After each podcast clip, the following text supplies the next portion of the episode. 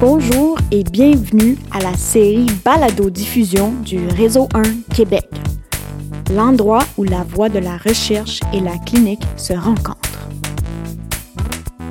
Je m'appelle Emma Glazer et je suis votre animatrice. Je suis résidente en médecine familiale, j'ai une maîtrise en recherche clinique et parfois je suis aussi patiente.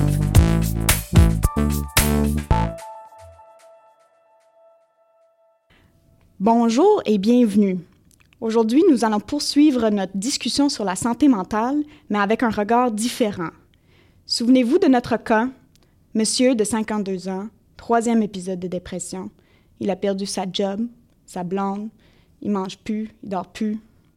Vous l'aviez vu dans votre bureau et vous avez commencé un antidépresseur avec un suivi rapproché. Diagnostiquer ce patient, c'est pas complexe, mais le traiter, c'est une autre affaire. Aujourd'hui, ça me fait un réel plaisir de vous parler d'un outil clinique qui va changer votre pratique. C'est l'outil Aller mieux à ma façon. Avec moi pour parler de cet outil, j'ai l'honneur d'être ici avec deux des auteurs de Aller mieux à ma façon. Professeur titulaire au département de psychologie de l'UCAM, Janie Hull. Salut. Bonjour. Et Annie Baudin, père aidante, père chercheur et voix importante au Québec dans le savoir expérientiel de la santé mentale. Bonjour Annie. Bonjour. Mesdames, est-ce que vous avez des conflits d'intérêts à déclarer? Non, aucun conflit d'intérêt à déclarer. Non, moi non plus. J'aimerais ça vous entendre parler de l'outil Aller mieux à ma façon.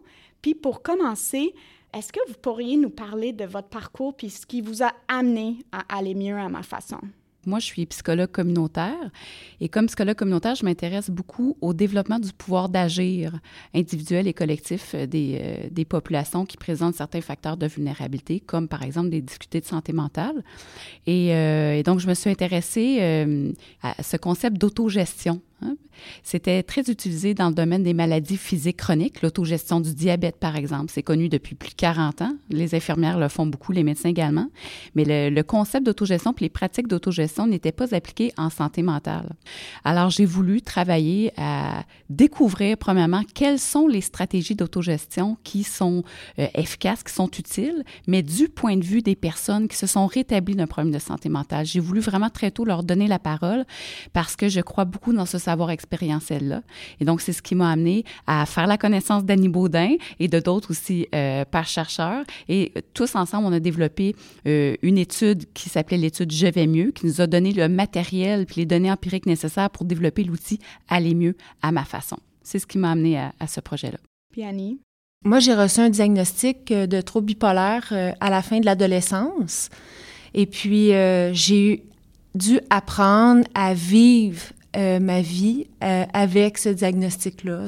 Mais euh, en parallèle avec tout ça, j'ai décidé, j'ai fait le choix à un moment donné parce que j'ai pris conscience que euh, il y avait énormément de tabous, il y avait énormément de stigmas euh, entourant les maladies mentales. Et puis moi, c'est quelque chose que je voulais un peu briser. j'ai découvert que c'était possible de s'engager, notamment avec Janie, parce qu'elle m'est arrivée avec ce projet-là. Et elle m'a dit, est-ce que ça t'intéresserait d'utiliser ton savoir expérientiel, ton vécu, euh, parce que je pouvais euh, l'utiliser puis le mettre à profit. Et puis, m'est arrivé ces projets-là, on s'est rencontrés et puis ça a été, je dirais, euh, plus qu'une rencontre, ça a été vraiment comme un espèce de coup de foudre personnel et professionnel. Et c'est là que euh, on a créé comme cette alliance-là et puis euh, qu'on a pu commencer à collaborer ensemble. Donc, avec cette étincelle que vous avez ensemble, vous avez créé l'outil. En fait, l'outil a été créé avec une méthode de croisement des savoirs. Donc, autour de la table, bien sûr, il y avait Annie et moi, mais il y avait beaucoup plus de personnes que ça. On s'est assuré d'avoir euh, les savoirs scientifiques qui étaient présents, les savoirs professionnels. Donc, on avait des psychologues qui étaient présents sur l'équipe, il y avait des, conseillers cadres dans les C3S euh, à l'époque, et euh, il y avait le, coordonnateur du Centre national d'excellence en santé mentale qui était présent. Et donc, on est toute l'équipe ensemble. C'est comme ça qu'on a développé à à ma façon. Ça nous a pris plus d'un an, plusieurs, plusieurs rencontres pour réussir à s'entendre sur un outil le plus pertinent possible. Puis vous avez utilisé des méthodes qualitatives, dans le fond, pour chercher tous ces savoirs euh, expérientiels. Exactement. Donc, on avait une équipe de conception de l'outil, mais on a conçu l'outil à partir de données empiriques, des données qu'on a recueillies dans le cadre d'une étude qualitative euh, qui s'appelait Je vais mieux, où on a donné la parole à 50 personnes qui se sont rétablies de difficultés de santé mentale, soit la dépression, l'anxiété ou le trouble bipolaire, qui nous ont partagé quelles étaient leurs stratégie d'autogestion préférée. Parce que ça, c'est très important parce qu'il n'y a pas de recette unique d'autogestion. Il faut que chaque personne apprenne à se connaître, découvre ses propres stratégies et les applique d'une manière euh, euh, quotidienne. Lorsqu'on parle d'autogestion, est-ce que vous pourriez peut-être nous expliquer à nos auditeurs c'est quoi? En fait, l'autogestion, c'est vraiment toutes les actions qu'une personne va faire pour reprendre du pouvoir sur sa vie, sur sa santé. Donc, c'est le sentiment, le sentiment qu'elle va être auto-efficace aussi. Donc, c'est vraiment qu'elle va être bien dans son vécu, dans sa réalité. Donc, l'autogestion, c'est quand on reprend du pouvoir sur soi, sur sa santé, sa santé mentale. C'est par des petits gestes, hein? c'est pas si complexe que ça. L'autogestion, c'est qu'est-ce qu'on met en place dans notre quotidien pour prendre soin de notre santé mentale puis euh, aller bien euh, sur, une manière quotidienne. Donc, c'est complémentaire le soutien à l'autogestion au traitement qu'on connaît. Par exemple, prendre un antidépresseur, c'en est de l'autogestion. Aller voir son médecin aussi, aller consulter un psychologue, c'est tout de l'autogestion, mais il y a des gestes aussi plus simples comme par exemple aller prendre une marche quotidienne avec son animal préféré, se prendre, se couler un bon bain chaud, euh, écouter une émission télévision qui, qui, nous plaît, qui nous fait rire, ça nous fait du bien. Donc, c'est juste de prendre conscience que l'entretien de notre santé mentale, c'est à travers toutes sortes de petits gestes comme ça qu'on peut mettre dans, dans notre vie quotidienne.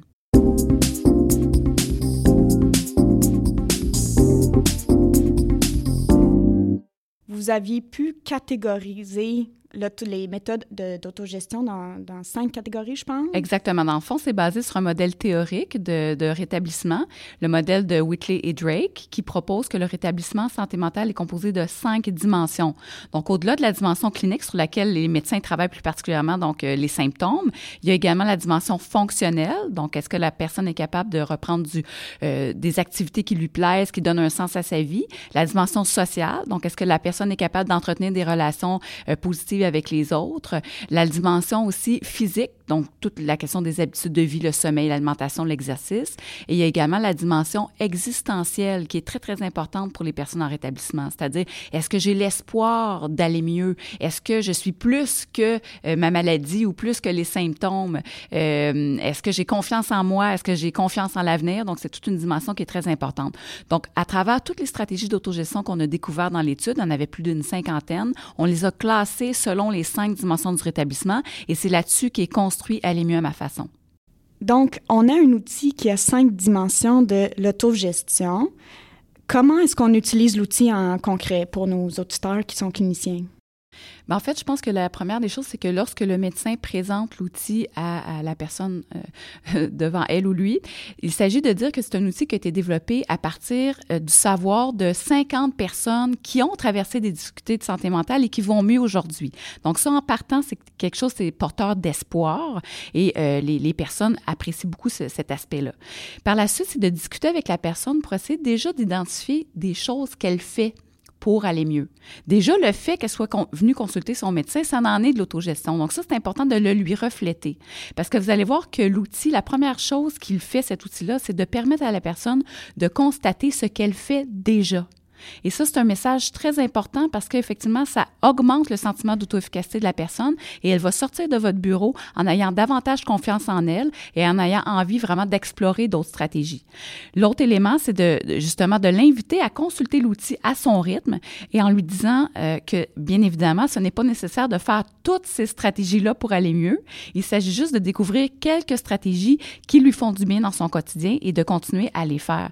Et donc, c'est l'idée aussi que, dans le fond, pour se rétablir d'un problème de santé mentale, on doit travailler en équipe. Donc, vous, comme médecin, vous avez un rôle à jouer, mais la personne aussi a un rôle actif à jouer dans son, dans son propre établissement. Puis, elle est mieux à ma façon, c'est une manière d'apprendre à se connaître dans ce processus-là et euh, d'identifier ce qui lui fait du bien. Moi, j'ai utilisé l'outil dans ma clinique, en fait, et je trouve ça formidable parce que plusieurs choses qui sont intégrées dans l'outil, c'est des choses que je faisais déjà. Je faisais un petit peu de ce qu'on appelle ou ce que moi j'appelais du behavioral action, c'est-à-dire euh, je regardais avec les patients qu'est-ce qu'ils faisaient avant qui leur faisait du bien. Souvent, c'était quelque chose de plus sur l'ordre physique, des habitudes d'hygiène de sommeil ou des habitudes de, de vie, exercice, etc. Puis je prescrivais euh, par exemple, de faire 10 minutes de marche. Puis là, mes patients riaient de moi parce que je leur donne un papier avec faire 10 minutes de marche. Mais maintenant que j'ai découvert l'outil aller mieux à ma façon, je trouve que c'est encore plus structuré. En fait, on peut juste prendre l'outil, le parcourir avec le patient, puis dire, regarde, réfléchissez, vous avez cinq domaines. Dans chaque domaine, c'est sûr que vous avez déjà des stratégies, puis vous pouvez en penser, puis je leur donne l'outil, puis ils réfléchissent à ça, puis ils peuvent me le ramener. Bien, c'est exactement ce que les médecins qui ont participé à l'étude de faisabilité nous ont dit. Ils ont dit, dans le fond, c'est comme si c'est un support visuel euh, écrit à des conseils qu'on donnait déjà à, à nos patients, mais d'une manière peut-être un peu moins structurée. Alors, effectivement, c'est tout à fait euh, cohérent avec ce qu'on a découvert dans l'étude de faisabilité. Un point aussi que j'aimerais ajouter à ce que vous venez de nommer, puis qui est très important, c'est que l'outil euh, permet aussi de redonner le pouvoir à la personne. Et ça, c'est très, très, très important quand on le présente, mais également euh, quand on veut que la, la personne qui va l'utiliser ait le sentiment qu'elle est au cœur de toutes les décisions en lien avec cet outil-là. On veut vraiment qu'elle ait le sentiment qu'elle a le choix qu'elle a le choix de ce qu'elle a envie de faire, de comment elle peut le faire, et non pas que ça lui soit imposé, non pas que l'exemple que vous venez de donner, ça soit comme imposé, mais ce qu'on veut vraiment, c'est que parfois les intervenants euh, euh, pensent ou souhaitent ou croient que ça pourrait être favorable pour la personne qu'ils accompagnent, alors que souvent la personne, c'est peut-être pas ce qu'elle souhaite ou ce qu'elle désire. Et souvent, même si les changements sont minimes OK? C'en est de l'autogestion. Donc, c'est peut-être ça que la personne va commencer par faire, puis c'est ce qui va lui faire du bien à cette personne-là. Donc, on veut vraiment qu'elle s'approprie cet outil-là selon ce qu'elle, elle a envie, selon ses désirs, ses valeurs, ses intérêts, ses forces, ses goûts. Donc, c'est vraiment comme ça qu'on a pensé l'outil lorsqu'on l'a développé. Je pense que des fois, comme clinicien, on a l'impression que c'est pas très glorieux de faire ce travail-là c'est pas comme à l'urgence, puis tu mets un cathéter dans le cou de quelqu'un, puis là, tu, leur sauves la vie, euh, tu leur donnes des médicaments, puis tu leur sauves la vie, ils sont en choc, puis ils sont en train de mourir, versus être dans ton bureau, puis de dire, ben là, vous, euh, qu'est-ce que vous aimeriez faire pour aller mieux? Peut-être que vous pourriez rassurer nos auditeurs de l'importance de faire ceci dans, le bureau. Mais en fait, euh, souvent, on a l'impression que de prendre ce temps-là, euh, ça nous fait perdre du temps alors que ça va nous en faire gagner parce que on redonne, comme j'expliquais à la personne, son plein pouvoir. Et euh, le simple fait que la personne soit avec vous, qu'elle vous consulte, elle en fait déjà de l'autogestion. Elle est déjà dans un mouvement, elle amorce déjà le processus. Donc, lui refléter ça, parce que souvent, les gens, ce qu'ils vont dire, c'est j'en ai pas de moyens ou j'ai tout essayé, je me sens dépourvu. Eh bien, le simple fait de lui refléter, de lui dire, le fait de venir me voir, vous avez déjà amorcé. Alors moi, je crois vraiment que les médecins ont un rôle déterminant, un rôle crucial à jouer dans le rétablissement en santé mentale parce que euh, vous êtes les professionnels les plus consultés par les personnes qui traversent des difficultés de cette nature-là. Alors il faut absolument que euh, vous ayez euh, premièrement confiance dans votre rôle, qui est très, très important, puis que vous disposez d'outils pour vous aider à faire ce travail-là. Puis l'outil à ma façon est disponible comme en version papier, PDF gratuit tout à fait, et aussi en ligne désormais sur un site façon et je voudrais dire également que pour chacune des stratégies d'autogestion qui, sont incluses dans l'outil, nous avons un bottin de ressources que l'on met à la disposition aussi euh, du grand public et des professionnels pour aider encore plus la personne à adopter les stratégies qu'elle souhaite euh, explorer.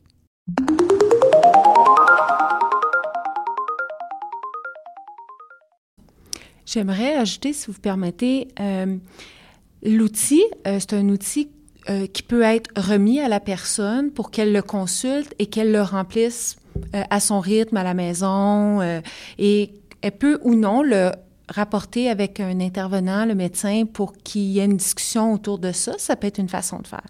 également, ce qui peut être fait, c'est que lors de la rencontre avec le médecin, le médecin va déjà avoir des informations lors de la rencontre et il peut déjà commencer à remplir quelques cases et le remettre à la personne suite à sa rencontre. Donc, il va avoir, quand il va le remettre à la, à la personne, elle va déjà avoir le sentiment d'auto-efficacité et de se dire, wow, j'en ai déjà, je suis déjà en mouvement, j'ai déjà un pied dans mon rétablissement et c'est intéressant, je vais pouvoir continuer mon parcours.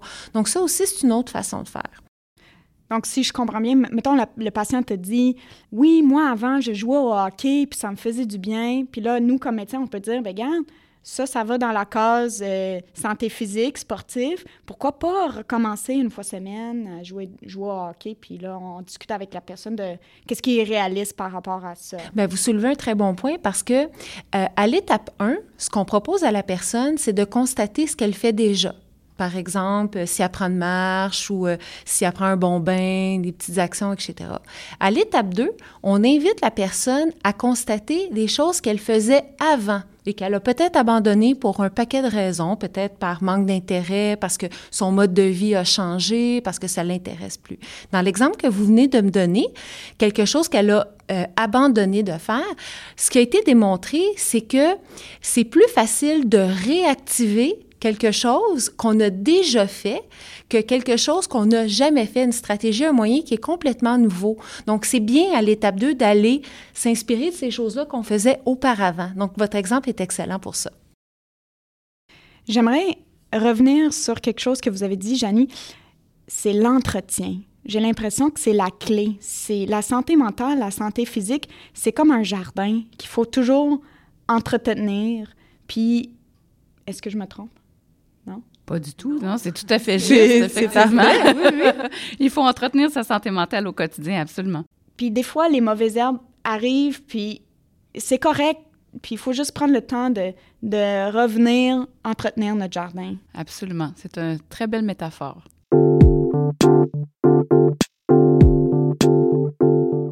Alors, tantôt, on a fait référence à l'étude de faisabilité. Est-ce que vous pourriez m'en parler?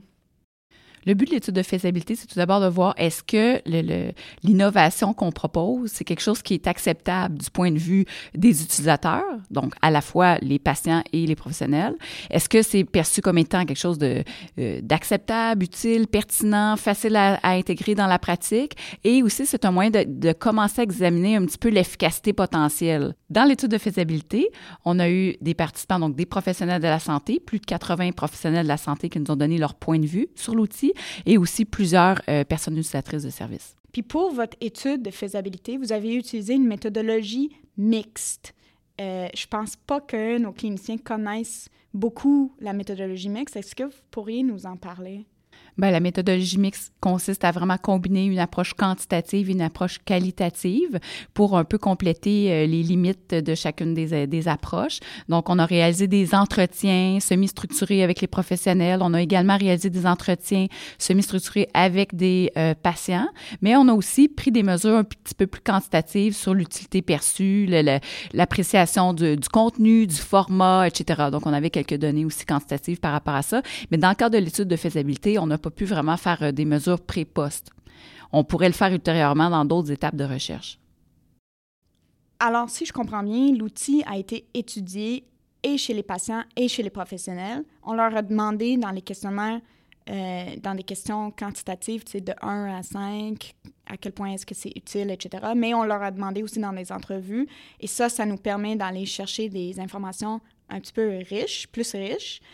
Qu'est-ce que, est-ce que les patients puis les professionnels ont trouvé ça utile? En fait, oui, les, gens ont trouvé ça utile. On a publié le papier dans le Psychiatric Rehabilitation Journal. On a publié l'étude de faisabilité. Et donc, euh, effectivement, les professionnels, ce qu'ils nous ont mentionné, c'est un peu comme vous avez dit tantôt, c'est un outil qui euh, facilite la communication avec le patient.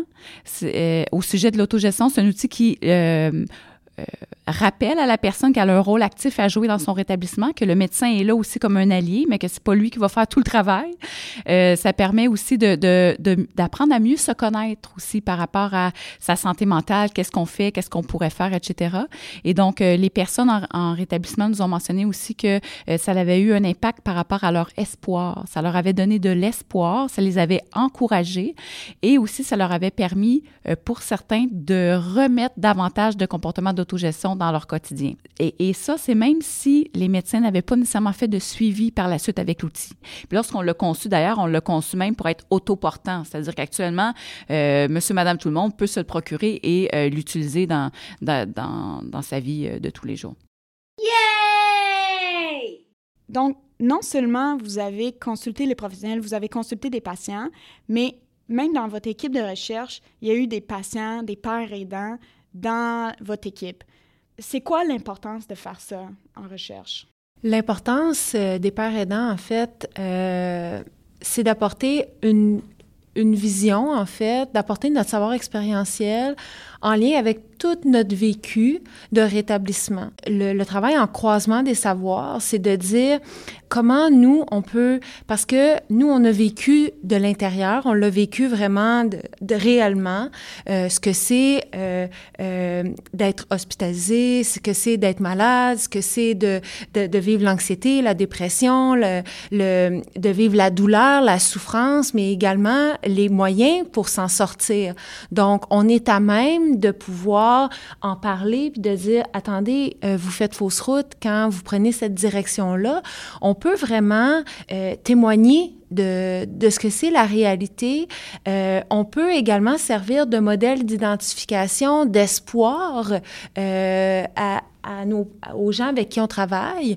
On peut également apporter un regard neuf euh, quand on est dans, dans, les équipes de travail. Donc, euh, c'est très important qu'il y ait cette parole-là, qu'il y ait ce, ce témoignage-là dans les équipes de travail. Il est très important qu'on lève le drapeau aux besoins.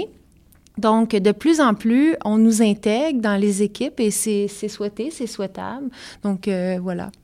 Pour moi, comme chercheur, c'est vraiment essentiel d'avoir euh, euh, les personnes premières concernées autour de la table quand on planifie les études et quand on les réalise, mais aussi quand on produit des outils comme elle est à façon. Moi, personnellement, je n'ai pas vécu de, difficultés de santé mentale, euh, de dépression, d'anxiété, de troubles bipolaires. Donc, c'est une réalité que je ne connais pas. Je suis capable d'apporter mes connaissances de chercheur et de les mettre à profit dans le processus, mais je pense que le fait d'avoir des personnes qui l'ont réellement vécu autour de la table, ça fait toute une différence, notamment dans le choix des mots. Hein, dans le choix des mots, sur quoi on met l'accent, comment on présente les choses.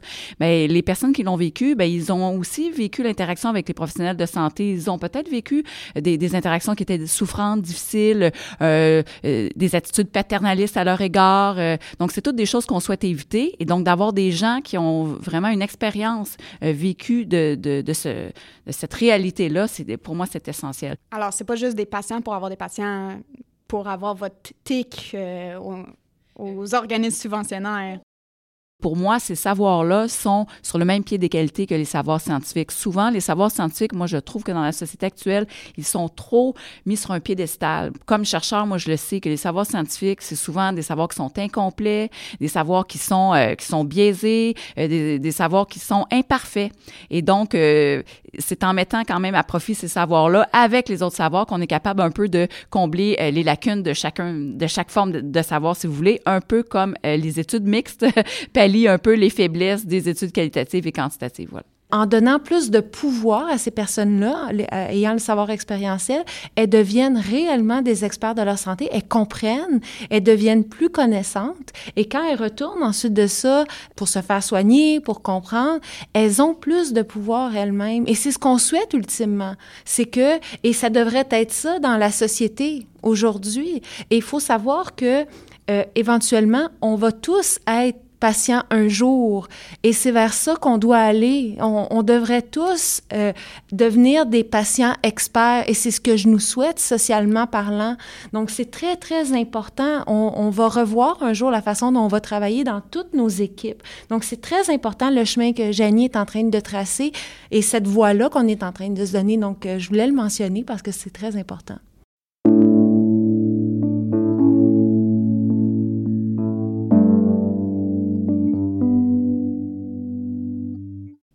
Remercie énormément. Ça a été euh, fort riche en discussion. Je pense qu'on va laisser nos auditeurs avec des, des réflexions par rapport à la recherche, c'est quoi la méthodologie mixte, c'est quoi faire de la recherche, la vraie recherche avec des patients partenaires? Et euh, je vous laisse avec cet outil extraordinaire que je vous souhaite d'intégrer à votre pratique. Je vous remercie beaucoup. Merci. Merci d'avoir été avec nous pour cet épisode de notre balado diffusion. Cette série est produite par moi-même, Emma Glazer, avec la musique de Lee Rosevere.